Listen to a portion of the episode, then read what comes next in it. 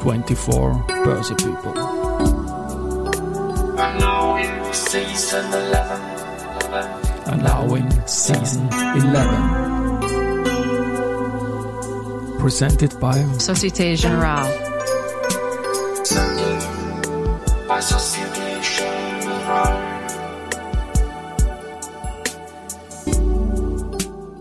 Herzlich willkommen wieder zur Serie 24 Börse People. Und diese Season 11 der Werdegang und Personality Folgen ist presented by Societe Generale.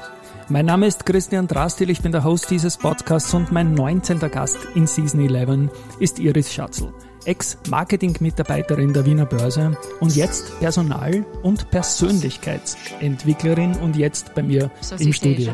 Liebe Iris, ich freue mich sehr, dich hier zu haben. Ja, danke Christian, ich freue mich auch sehr. Das ist kurzfristig gegangen. Wir haben Kontakt gehabt über LinkedIn wegen eines Beitrags mit einem Ex-Kollegen von dir, dem großartigen Schauspieler und dem großartigen Ex-Börse Wien-Mitarbeiter Thomas Ratz.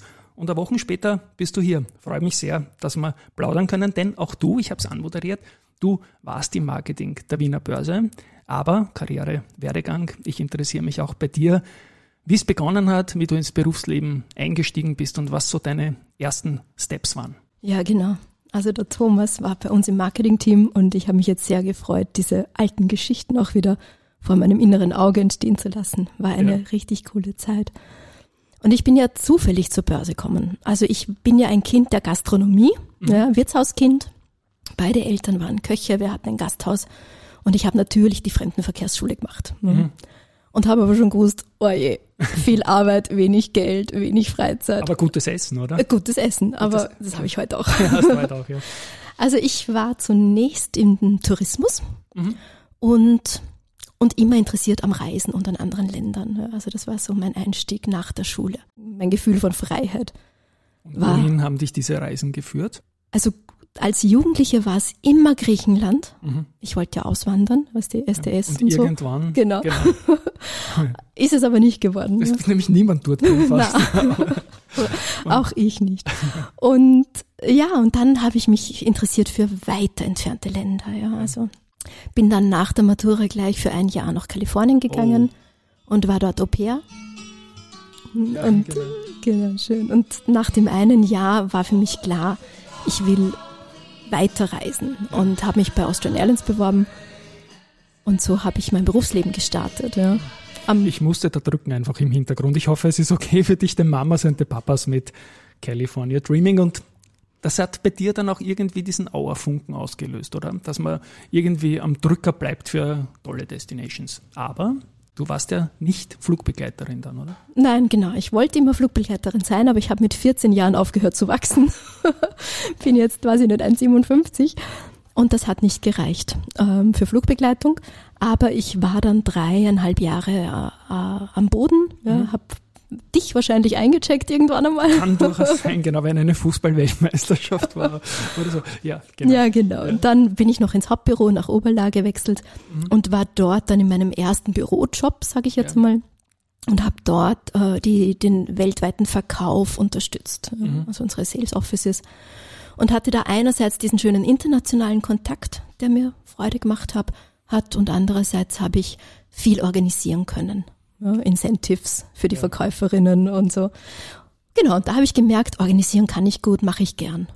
Und da gibt's ja unglaublich viele Geschichten sicher. Ich möchte jetzt keine einzige hinterfragen, wenn man da beim Einchecken ist. Ich war früher Mitarbeiter mhm. in einer Bankfiliale, was mir da für Geschichten erzählt worden sind. Ich glaube, das ist bei dir noch zum Quadrat gewesen, oder? Weil er noch eine höhere Durchschlagsgeschwindigkeit da war. Ah, also wenig tatsächlich wenig Kundenkontakt, weil ja, ja Stresssituationen, ja. ne? Also ja. keine ange angenehmen Gespräche, kein Plaudern. Na, es war ein, eigentlich stressiger Job, ja. Und noch mehr Spaß als, als der, das Flughafengebäude.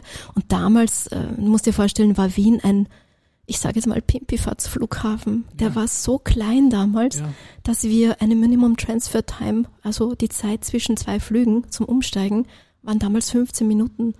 Das haben wir geschafft. Ja. Mhm. Äh, heute undenkbar. Ja, aber am Flughafen Wien muss man mal loben an der Stelle auch die Schnittmenge hin zur Börse.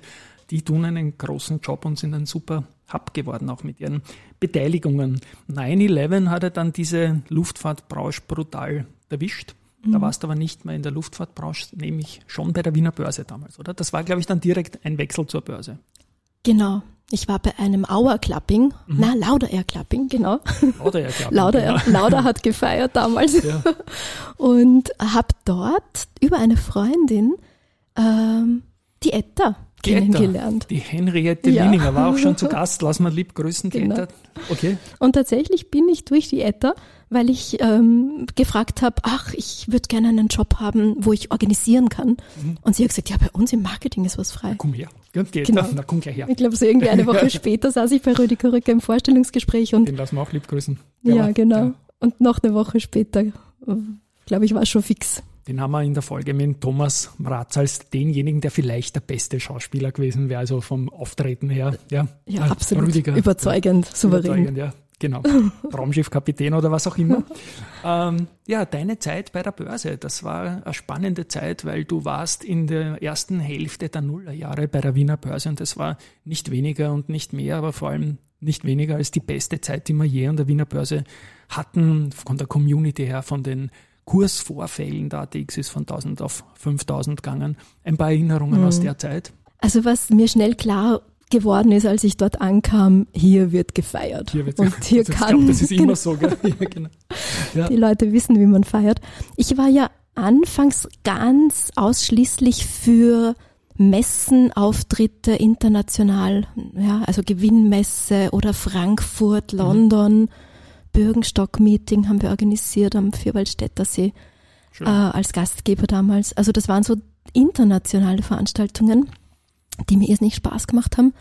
Und erst dann mit der Zeit hat sich mein Aufgabengebiet erweitert. Ja, also weniger Veranstaltungen und, und dann alle anderen Marketingtätigkeiten, die dann so peu à peu kamen.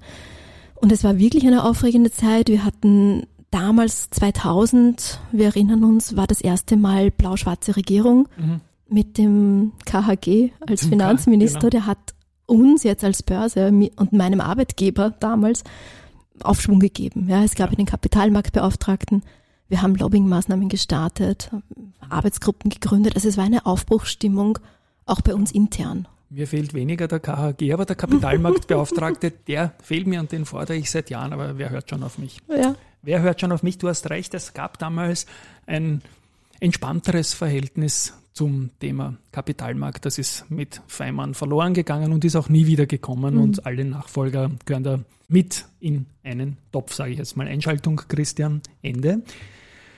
Der Punsch ist auch so ein Stichwort, glaube ich, oder? Der ist damals gerade losgegangen, ist oder? entstanden, genau. Also ich war damals für alle Veranstaltungen dann noch zuständig, eben die internen wie auch für unsere Community. Mhm. Denn wir haben den Börsepunsch, wir haben das, die Networking Conference, Ja, habe ich quasi ins Leben gerufen, die ja dann auch wirklich, äh, also das waren einfach wirklich schöne Community-Veranstaltungen und mit tollen Gästen. Ja, also wir hatten ein tolles, tolles Rahmenprogramm und ich, also ich kann mich zum Beispiel erinnern, dass wir auch, also ich hatte schon beeindruckende Erlebnisse auch, zum Beispiel Sandra Pires ist damals gerade Mhm. durchgestartet, international oder überhaupt äh, als Sängerin.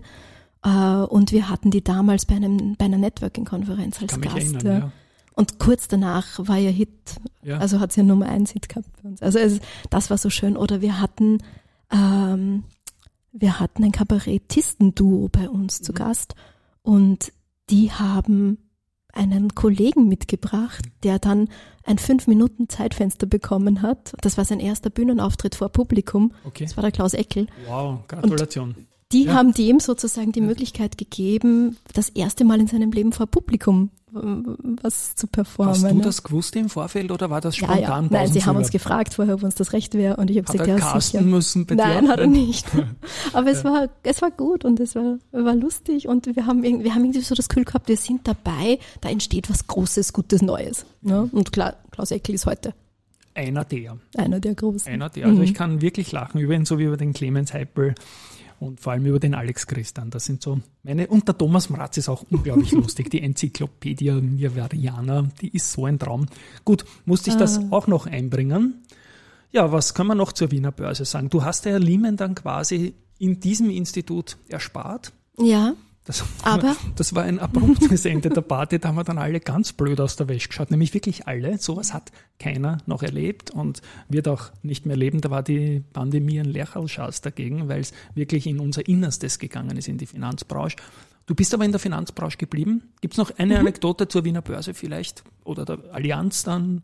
Allianz ist das Ja, große also an- Stichwort, zwölf Jahre. genau. An Anekdote, was, was einfach zum Schluss dann tolle Erlebnisse waren, waren durchaus noch ein Postbörsegang zum ja, Beispiel. Ja. ja, schön. Also ich habe zum Schluss dann auch die IPO-Gänge von der Marketingseite Mhm. Also betreut. Raiffeisenpost sind Und- noch reingefallen, die Genau. gelben. Also das war einfach auch schön, weil die Menschen irrsinnig toll waren. Ja. Und wenn du jetzt als, ich sage jetzt mal, Mitarbeiterin im Marketing Kontakt hast zu einem Vorstand von einem ATX-Unternehmen, Ja.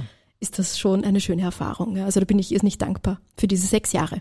Genau, das waren dann die gelben IPOs, ne? die, die Post und Raiffeisen. Zuerst Raiffeisen, dann die Post. Genau.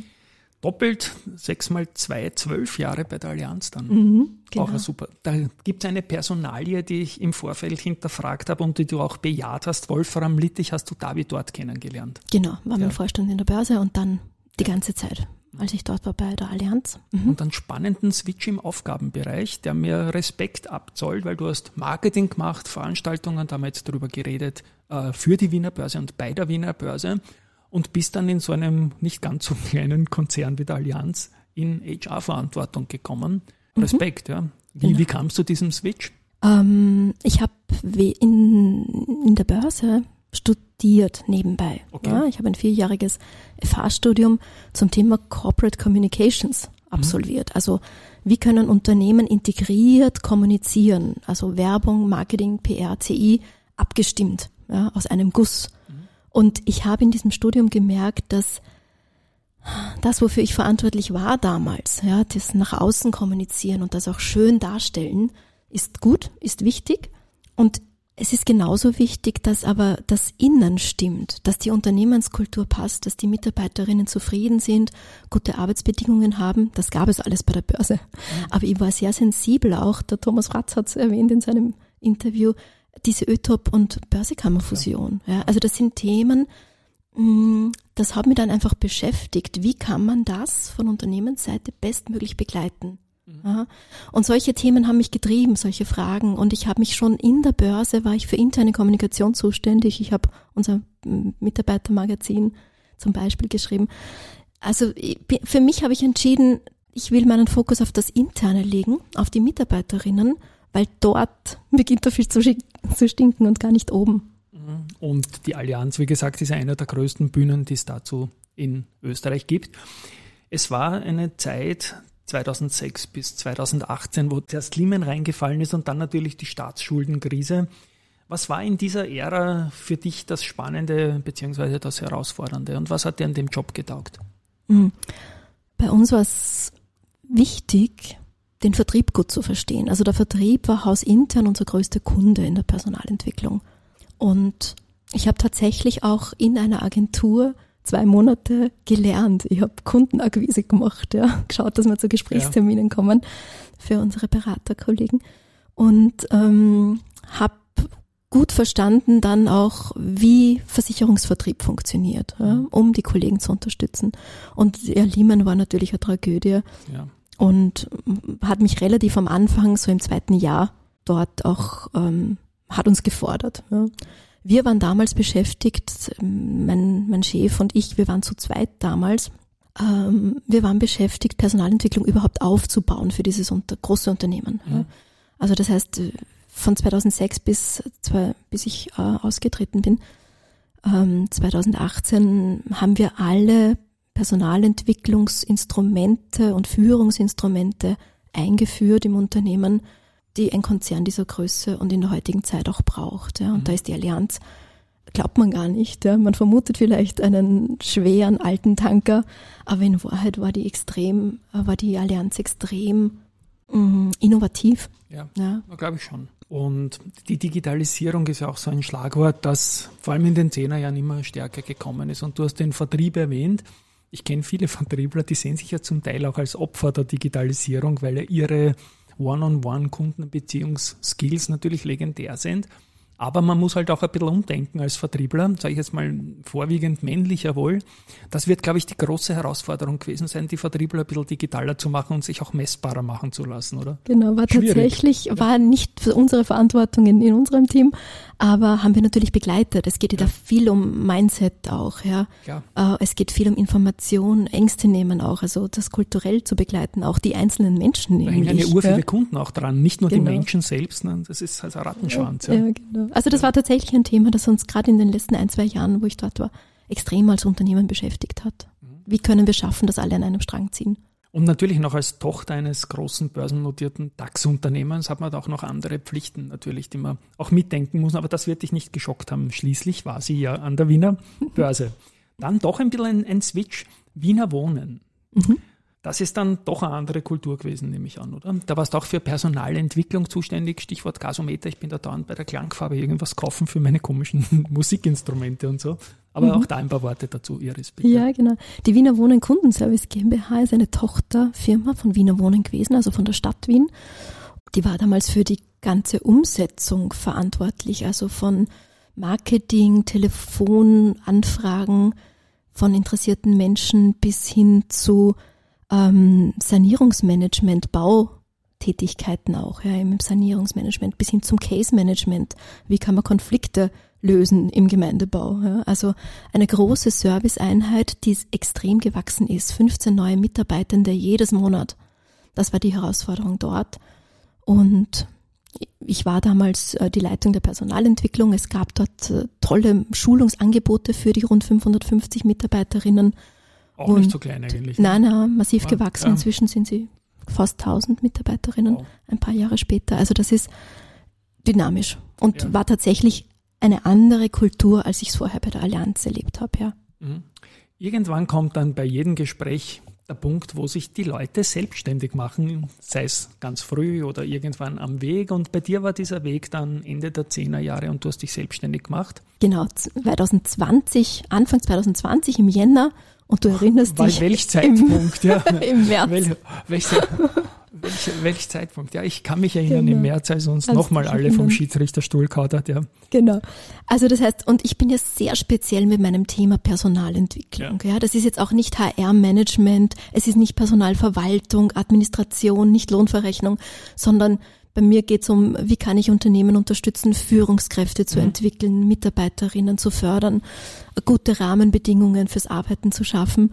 Und das hat damals in Covid niemand interessiert. Aber es ist doch dann in eine gewisse Hochkonjunktur gekommen, oder? Weil man New Work irgendwie definieren musste, weil ja gar keine andere Chance dazu da war. Ja, aber tatsächlich war es auf die Administration beschränkt. Ja. Also der Fokus, den Unternehmen haben, wenn sie New Work sagen, ist sage ich jetzt leider, ja, aus meiner Sicht immer noch mobiles Arbeiten, flexibles Arbeiten, Bürogestaltung. Ähm, es Ja. geht weniger in die Richtung, wie kann ich Mitarbeiterinnen ermächtigen, in ihre volle Kraft zu kommen. Das wäre mein Verständnis von Ja. New Work. Ja. Ähm, Ja, wir haben damals alle Sorgen gehabt, natürlich, um Ja. unsere Lieben, um unsere eigene Gesundheit, um die Genau. Familie und da war alles andere irgendwie hinten. Du bist übrigens der erste Gast, der da bei der Tür reinmarschiert ist und gesagt hat, jö, schau, da ist der Börseticker. Das war auch so eine Pandemieaktion, die hat mir der Christoph Boschan geschenkt, weil sie gerade einen neuen kaufen wollten, weil sie sonst nicht gewusst haben, was man in der leeren Börse, weil die waren ja alle daheim, die Leute, so wie in Mhm. Ja. allen Firmen, machen könnte, haben sie mir einen Ticker geschenkt, wir haben ihn dann abtransportiert und ich freue mich, dass du da drauf gekommen bist, dass du den kennst. Ne. Was soll es denn sonst sein? Ne? genau. Genau. Das Auffallendste. So ein riesen schwarzes Zeugs da in meiner Bude drinnen. Die Pandemie und die Selbstständigkeit, das hat dann doch was gemacht mit dir, hast du mir im Vorgespräch Genau. erzählt. Genau, also es war so, manche, meine Nachbarn ober mir, zwei Erwachsene, zwei Kinder, beide im Homeoffice, alle zu Hause, die haben nicht gewusst, wie, wie ihnen die Decke nicht am Schädel fällt. Und ich war allein zu Hause, damals auch ähm, Single, selbstständig im Homeoffice und keine meiner Freundinnen wollten mit mir spazieren gehen. Das wär's herkommen, hätte man Plauderlauf gemacht. Das habe ich mich getraut. Ja. Also es war extrem, diese Ja. Erfahrung. Und tatsächlich, ähm, nach drei Monaten habe ich mir dann gedacht, oh, so schnell wird das nicht vorbeiziehen. Ähm, das geht nicht. Ohne einen Cent Einkommen Ja. überlebe ich das nicht lange.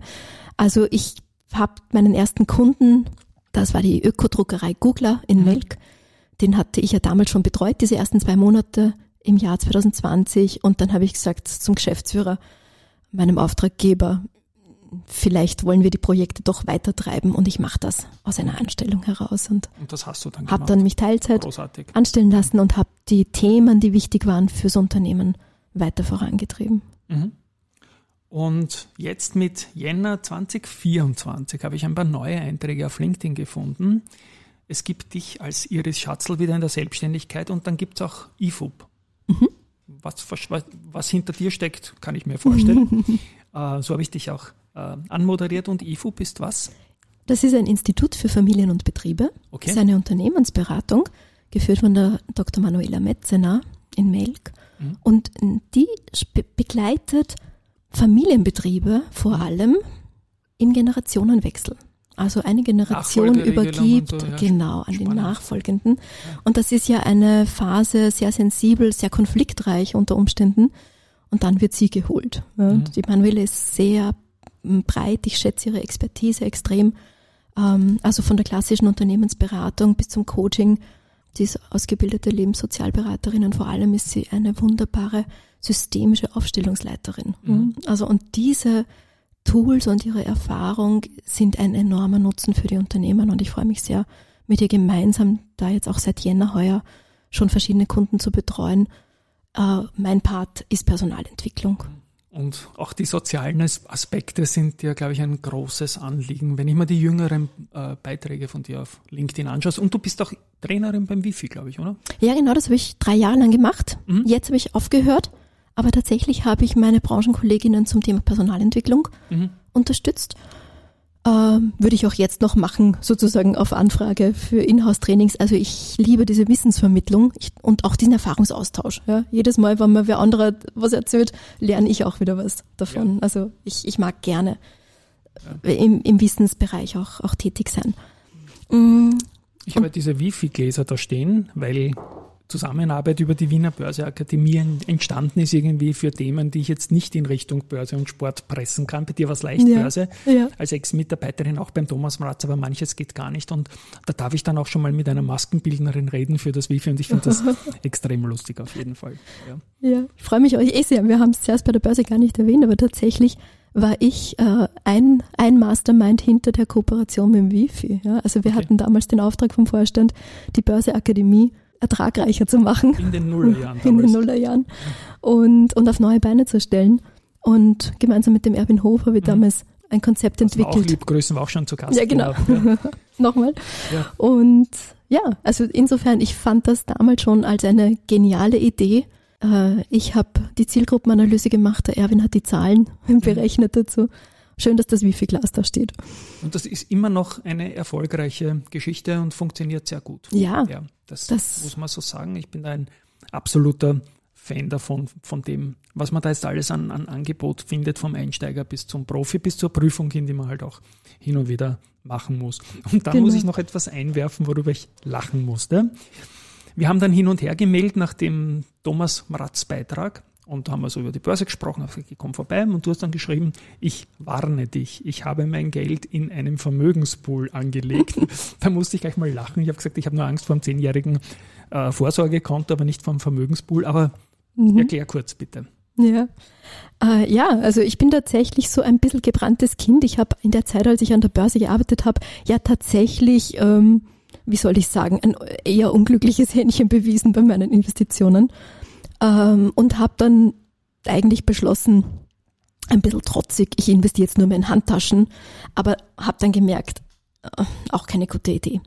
Habe aber dann tatsächlich ähm, einen größeren Betrag zur Verfügung gehabt und habe mich gefragt, was tue ich jetzt mit dem Geld? Ja? Mm, Also es haben sich auch tatsächlich meine, meine Werte mm, in gewisser Weise verändert.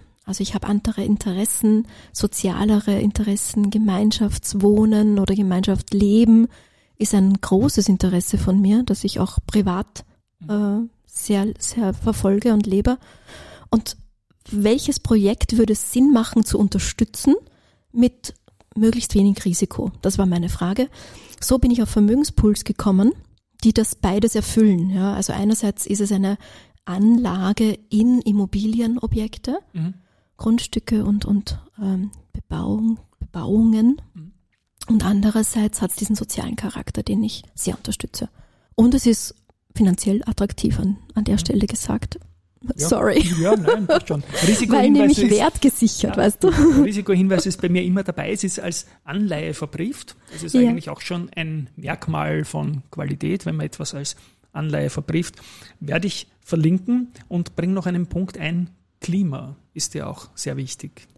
Ja, als genau als Privatperson und ich bin ja auch ehrenamtlich äh, tätig in verschiedenen Ecken und Enden, ja, also auch als Moderatorin zum Beispiel. Ich interessiere mich sehr für Soziokratie. Das ist eine Organisations- und Kulturform, Form, wo man sehr wertschätzend und sehr selbstorganisiert gut zusammenarbeiten kann und gute Entscheidungen treffen kann. Also ich empfehle diese Werkzeuge und Haltungen für jedes Unternehmen, ja, aber gerade im Gemeinschaftswohnbereich zum Beispiel, Baugruppen, ähm, da, da braucht man sowas, um miteinander gut vorwärts zu kommen. Ja. Also auch die soziale Nachhaltigkeit, oder? In Ja, genau. Ja. Und, und viele von den selbstorganisierten Gruppen sind soziokratisch organisiert. Ja, von daher habe ich so irgendwie Einblick bekommen und bin jetzt auch gelandet. Ich mache ein bisschen Werbung, wenn ich darf. Es Wie gibt eine schöne landen? Plattform, Ja, moderationspool.at. Okay. Ja. So wie Vermögenspool, nur Ja, genau. hängt überhaupt nicht zusammen. Nein, oder? gar nicht. Also das Pool ist deins, ne? Genau, Hast doch Pool bei ist dem meins. Pool am Gürtel irgendwie. Die, nein, das nicht, oder? Na, Dass wir da zwei Jahre stehen gehabt haben, glaube ich, oder was? Ne? Ja, nein, Ja. das nicht. das Aber nicht. Pool, Pool Aber ist ein bin ein. Pool-Fan, genau. Ein Pool-Fan. Also das heißt äh, Pool. Non-Profits. Wirklich genau, Ex-Vorstand. Der- Das Ja, ist kannte ich ja auch auch ausgegangen. Ja, ja, genau. war mein Ich habe gerade kurz nachgerechnet, Ja, auch ja. dabei. Zapotocki, Obersteiner, Buhl, das wird so. genau. Die Birgit aber nicht mehr, glaube ich. Nein, also gerade noch einen Monat. Genau. Dann ging ich Birgit weg. ist Ja, die so. Birgit Kuras natürlich, die Genau. lange Jahre die Börse auch toll geleitet hat. Und weil du gefragt hast, Christian, wegen Klimaschutz und ob mir das ein Anliegen ist, ich, es ist mir persönlich ein Anliegen, ja. Und da habe ich einfach Berührungen mit diesen jungen Menschen vor allem, ja. Und das ist eine unglaublich schöne Bereicherung. Also einerseits ist es mir selbst wichtig, die Erde sch schöner zu hinterlassen. Und andererseits ähm, finde ich es auch ganz wichtig und unterstütze gerne Organisationen, die das tun, ja. Stichwort junge Menschen, das führt mich zu meiner Schlussfrage, immer die gleiche. Junge Menschen ist die Auflage. Du bist jahrelang in großen Konzernen unterwegs gewesen, bist noch dazu eine Personalentwicklerin. Was rät man jetzt 18, 19, 20-Jährigen, die noch nicht so genau wissen, wo sie hinwollen, was den Berufseinstieg betrifft? Hm, ja, ich. Oh, es gibt übrigens eine Ex-Kollegin von der Börse, die Sabina Haas, die macht Ja. Karriereberatung. Wow, die war auch schon da. Die, war, die, die, die werden wir auch verlinken, die liebe Sabine. Lass mal Genau, liebe Grüße. Äh, und die würde wahrscheinlich das gleiche wie ich raten aus dieser Rolle heraus, ähm, dass man diesen Entscheidungen der Berufswahl oder des nächsten beruflichen Schrittes gar nicht so viel formales Gewicht geben soll. Also ich glaube, die Generation, die jetzt heranwächst, die hat diesen Druck gar nicht mehr, den es vielleicht früher gab, von Status, von Karriere, von Erfolg. Die Werte haben sich total geändert. Ich glaube, glücklich ist jetzt, wer es schafft, seinem Herzen zu folgen, auch im beruflichen, weil das ist ein Großteil unseres Lebens. Ja. Und das wäre die Ermunterung, ja. Und einen Beruf macht man heutzutage eh nicht mehr 50 Jahre. Also Das es stimmt, ist keine Entscheidung mehr fürs Leben. Und da ein bisschen spielerischer, freudvoller, äh, sich dem Thema zu nähern und der Frage, was will ich, was macht mich glücklich, was kann ich gut und was kann die Welt gebrauchen, das ist, glaube ich, eine gute Entscheidung. Und das ist ein wunderbares Schlusswort. Ich bin glücklich mit diesem Podcast, ja, wirklich sehr glücklich. Ähm, an euch da draußen, danke fürs Zuhören. Eine Folge, glaube ich, wo wieder unglaublich viel dabei war. Das Netzwerk von ehemaligen Börsenmitarbeiterinnen und Börsenmitarbeitern wird immer dichter und das freut mich einfach. Liebe Iris, danke, dass du da warst und an euch da draußen von mir mal ein Tschüss. Ja, danke, Christian. Tschüss von mir auch. Société Générale.